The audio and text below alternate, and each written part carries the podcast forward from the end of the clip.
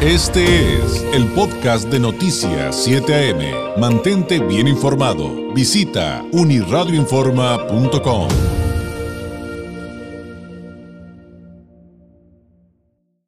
mucho gusto recibir la visita aquí en el estudio de Noticias 7 AM del arquitecto Edgar Montiel Velázquez, regidor presidente de la Comisión de Derechos Humanos, Migración y Asuntos Indígenas en el vigésimo cuarto Ayuntamiento de Tijuana. Regidor, bienvenido, ¿cómo estás? Buenos David, días. Muchas gracias, saludos al teleauditorio, gracias por la, la invitación y la apertura. Siempre Oye, hay, dos temas del que te quiero preguntar, digo, bueno, muchísimos, ¿no? Pero hay dos en particular al que me gustaría que le dedicáramos el día de hoy por, evidentemente, asuntos de tiempo.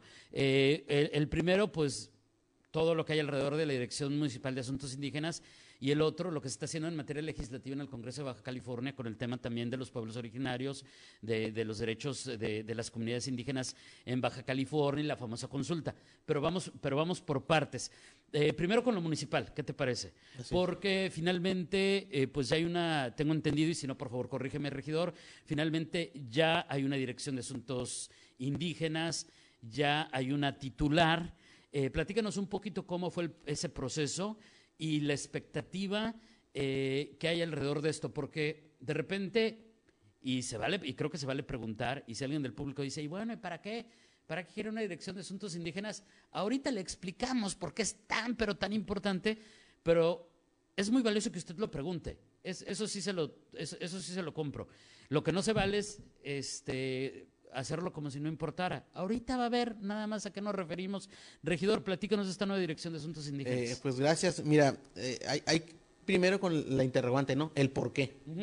Tu servidor, como sabes, eh, impulsó las acciones afirmativas para que por primera vez en el Estado haya participación política de pueblos y comunidades indígenas. No es un trabajo que, que como dicen, ¿no? el, el, el inventar el hilo negro nomás, el irnos por, por el qué hacer. Eh, al entrar al trabajo legislativo en el ayuntamiento revisamos qué temas pendientes tenía la Comisión de Derechos Humanos, Migración y Asuntos Indígenas y no tenía nada. Eh, nosotros al, empezar a arrastrar el lápiz, el, bocetar y ver qué proyecto queríamos tener como comisión, uno muy vital era eh, crear esta Dirección de Asuntos Indígenas. ¿El por qué crearla?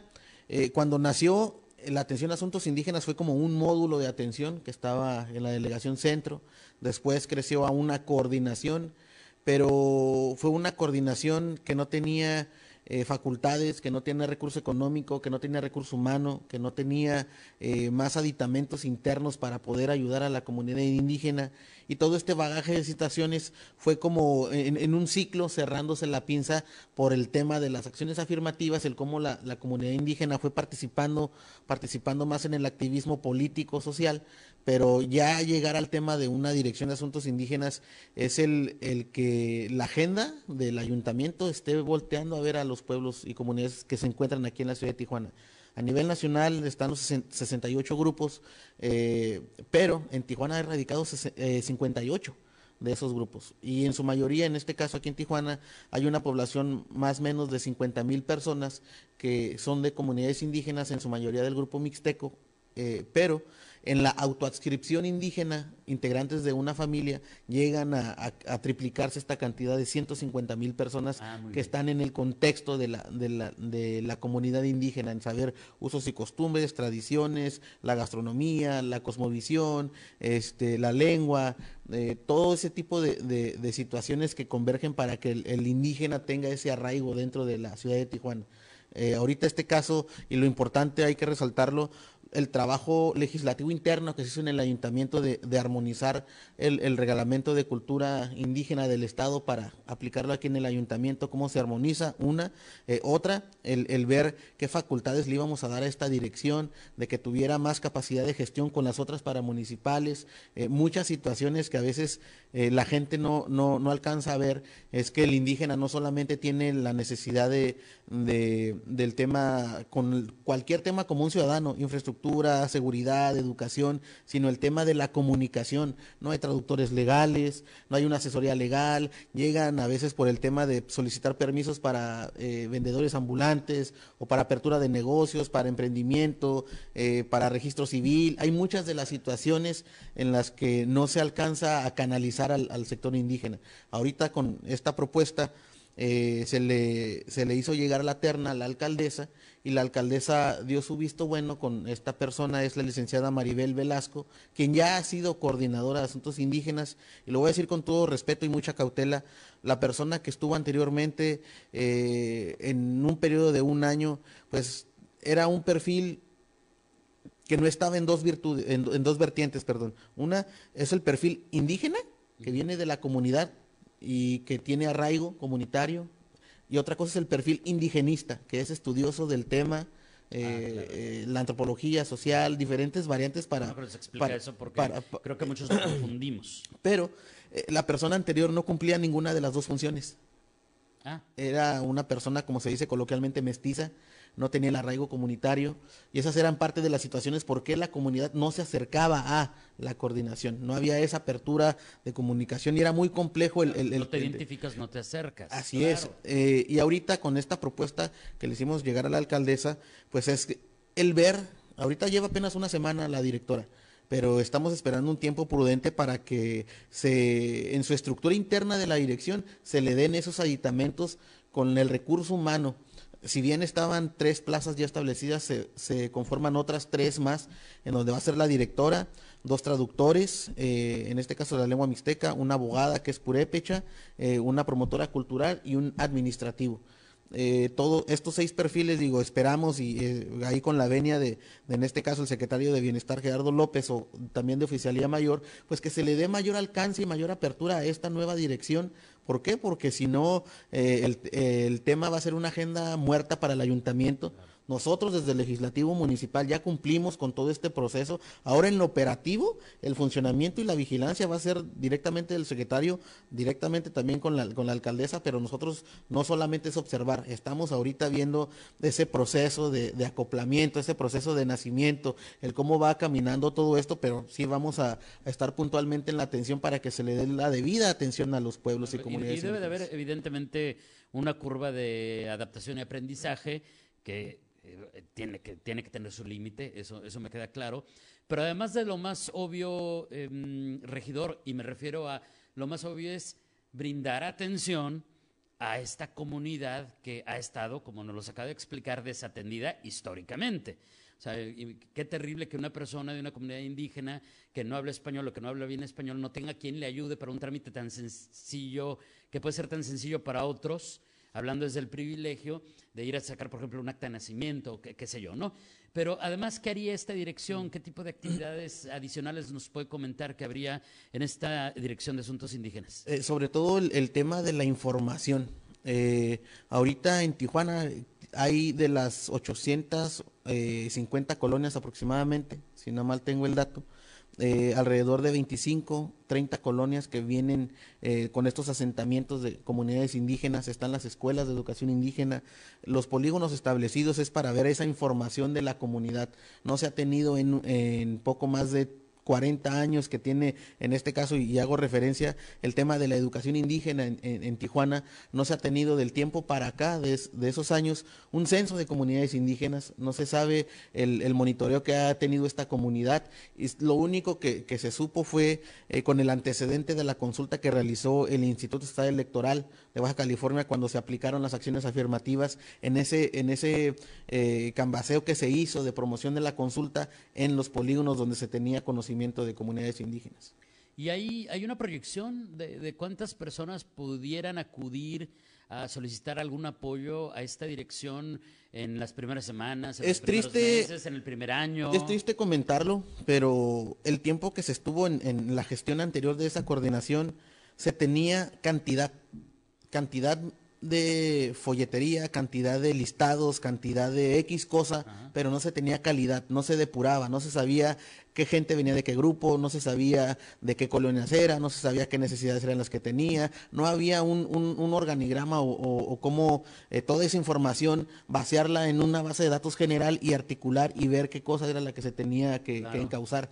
Eh, había, perdón por el concepto, una cierta descomposición de lo interno, de, no saber hacia dónde caminar con el... Era eh, canalizar y gestionar y nada más, pero no, no había una ruta crítica de, de- del O sea, qué que esto hacer. también va a ser de alguna manera nuevo. Así es, todo esto, todo esto tiene que ser nuevo y con, lo digo con todo respeto y cautela, si nosotros que traemos el antecedente antes, antes de llegar a la función pública, traemos este, eh, eh, esta visión integral y hay una muy buena comunicación con la nueva directora, creo que al- a mediano plazo queremos por lo menos en esa proyección, dejar aterrizado algo de información base para la siguiente, eh, en este caso, si, si prospera el siguiente, la siguiente administración, pero que ya tenga algo sólido de, de- de información de la Que dirección. acaba de construir los cimientos de esto que es tan Así es. importante.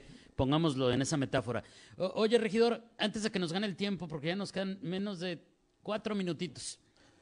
Este, digo, queda la invitación abierta porque apenas hicimos un primer acercamiento a esto y hay que seguirlo platicando, hay que seguir aprendiendo, hay que entender la importancia de estas medidas desde este origen que nos narraste ahorita en resumen.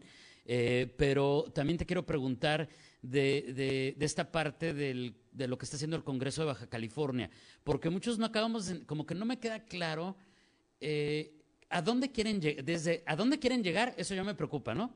De que no me quede claro así a dónde quieren llegar con estas propuestas legislativas que tienen que ver con eh, justamente las comunidades indígenas de, Baja California. Y, lo que sabemos es que están haciendo, que están haciendo consultas y que supuestamente están yendo a todos los municipios, que están yendo a campo. Pero a ver si nos puedes ayudar tú en aclararnos. ¿Qué es lo que buscan? ¿En qué consisten estas consultas y a qué quieren llegar? Y, y creo que ahí los trabajos que tú has hecho históricamente por impulsar eh, e- estos temas, eh, creo que también pues van ahí, ¿no? O sea, van ahí. Es- y, es- y ojalá sea un avance, pero veo, veo ahí como que algunas cosas medio endebles o a lo mejor no han sido bien socializadas. No sé, Eh, es, com- platícanos. es complejo. Mira, yo lo, lo he manifestado siempre y lo voy a seguir manifestando. Yo vengo de la comunidad directamente, del activismo, del tema de asuntos indígenas. Pasa es- estas, estas situaciones en donde por haber hecho las acciones afirmativas se dan espacios eh, a perfiles que están en el Congreso, pero a veces uno no entiende eh, la falta de criterio político, en donde si tú recordarás, la legislatura pasada era de un- una sola línea política. Esta misma legislatura es de la misma línea política y no tienen los temas eh, en una agenda política.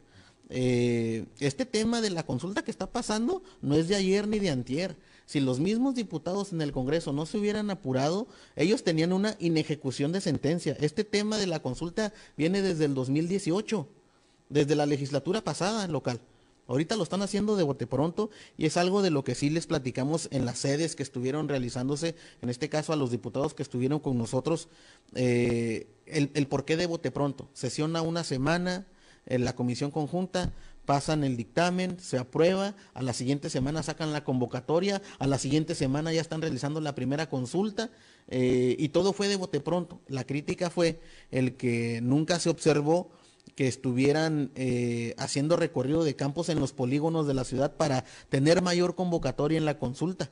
Eh, las colonias que tradicionalmente tienen polígonos fuertes de comunidades indígenas, como la colonia obrera, eh, Pedregal de Santa Julia, Tejamen, Las Cruces, Camino Verde, Grupo México, Valle Verde, eh, Terrazas del Valle, eh, eh, La Esperanza, Lomas Taurinas. Nunca se tuvo un cambaseo de campo por parte del Congreso o de la Comisión para tocar la puerta para invitar a más A ver, a ver, a ver, entonces me voy a- te voy a, hacer un- voy a hacer una pequeña pausa. Están haciendo una consulta indígena, pero no están yendo con las comunidades. es complejo porque, perdón, están haciendo la consulta, perdón, por cumplir, por lo que los tiempos les están ganando. Ya. Es, estoy asistiendo a una convocatoria que me piden comunidades indígenas, asisto yo como Congreso, voto y estoy validando que están ahí, ya cumplí. Pero no es de, están haciéndolo de forma, no lo están haciendo de fondo como O sea, no tal. hay, un- no hay necesariamente una verdadera representación de la comunidad indígena. ha, ha hecho falta mucho el tema de la comunicación, de la convocatoria, de la apertura, eh, y- y- Tú dices, o de ir. o de ir directamente. Ah, pues de eso se trata, ¿no? El trabajo, Eh, de nuestros representantes. Y a veces lo, lo que te digo, ¿no? Uno, y, y lo manifesté yo estando en una de las sedes aquí en Tijuana, que yo no voy como funcionario público, yo voy como parte de la comunidad y los diputados que estaban ahí, en este caso ellos discrepaban, es que quizá no te llegó la información, regidor, aquí yo no vengo como regidor, yo les manifesté que vengo como parte de la comunidad y estoy viendo estas fallas en su proceso. Si no lo quieren aceptar, digo, es cada quien, ¿no? Ahora, antes de que nos gane el tiempo, y estas consultas que, Ah, si, se estuvieran es- haciendo, si se estuvieran haciendo bien, bueno, ok, punto de parte, pero ¿cuál es el objetivo? ¿A dónde que tenemos este llegar? tema que, que trabajó, que se trabajó del tema de las acciones afirmativas, pues ya no venga a, a- como a, a demorar el proceso con el tema de, de las sentencias o todo el tema legal, sino que ya se establezca en ley la cuota que va a haber para pueblos y comunidades indígenas en las siguientes, en los siguientes procesos electorales, Y esto aplica para... eh, Congreso, regidurías, ah, perfecto, o sea, para, para, to- para todo, para todos, así. para todos. Oye, eh, pues Hay ciertos grupos que sí, la verdad, en, en el proceso están descontentos de cómo se llevó, sobre todo en la parte de Ensenada, San Quintín. Eh, digo, son, son, son discrepancias, pero se está llevando a cabo, no quisiéramos que fuese la forma, pero se está llevando a cabo, ¿no? Eso es lo que a veces no alcanzamos a comprender Ya. de, de- del, del momento político de quienes llevan estas situaciones. Oye, regidor, se nos acabó el tiempo. Eh, eh, te digo, queda la invitación abierta para seguir platicando de este tema porque apenas...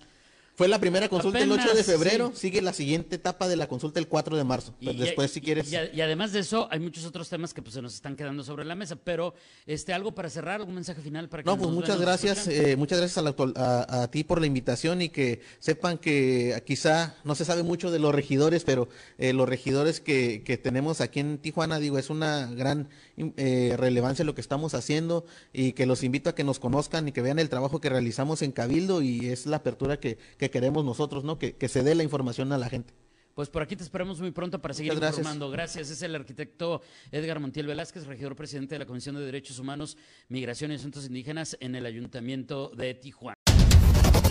Este fue el podcast de Noticias 7am. Mantente bien informado. Visita unirradioinforma.com.